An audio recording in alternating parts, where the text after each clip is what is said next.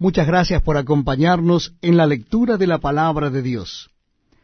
Lo estamos haciendo en el Nuevo Testamento y les invito a que busquen en sus Biblias el capítulo 6 de la primera carta del apóstol San Pablo a Timoteo. Primera Timoteo capítulo 6. Dice así la palabra de Dios. Todos los que están bajo el yugo de esclavitud, tengan a sus amos por dignos de todo honor, para que no sea blasfemado el nombre de Dios y la doctrina. Y los que tienen amos creyentes, no los tengan en menos por ser hermanos, sino sírvanles mejor por cuanto son creyentes y amados los que se benefician de su buen servicio. Esto enseña y exhorta.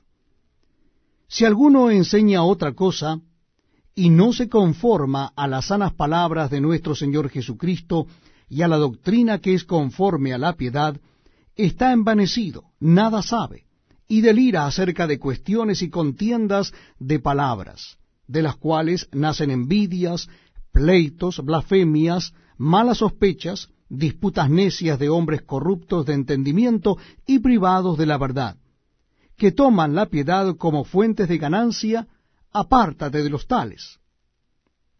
Pero gran ganancia es la piedad acompañada de contentamiento. Porque nada hemos traído a este mundo y sin duda nada podremos sacar. Así que, teniendo sustento y abrigo, estemos contentos con esto. Porque los que quieren enriquecerse caen en tentación y lazo, y en muchas codicias necias y dañosas que hunden a los hombres en destrucción y perdición.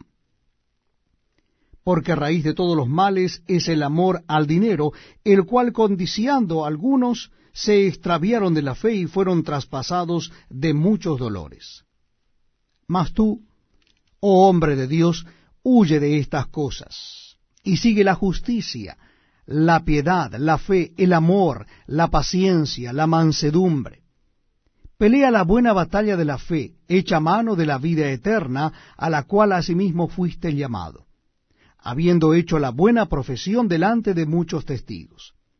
Te mando delante de Dios, que da vida a todas las cosas, y de Jesucristo, que dio testimonio de la buena profesión delante de Poncio Pilato, que guardes el mandamiento sin mácula ni reprensión, hasta la aparición de nuestro Señor Jesucristo, la cual a su tiempo mostrará el bienaventurado y solo soberano, Rey de reyes y Señor de señores, el único que tiene inmortalidad, que habita en luz inaccesible, a quien ninguno de los hombres ha visto ni puede ver, al cual sea la honra y el imperio sempiterno. Amén.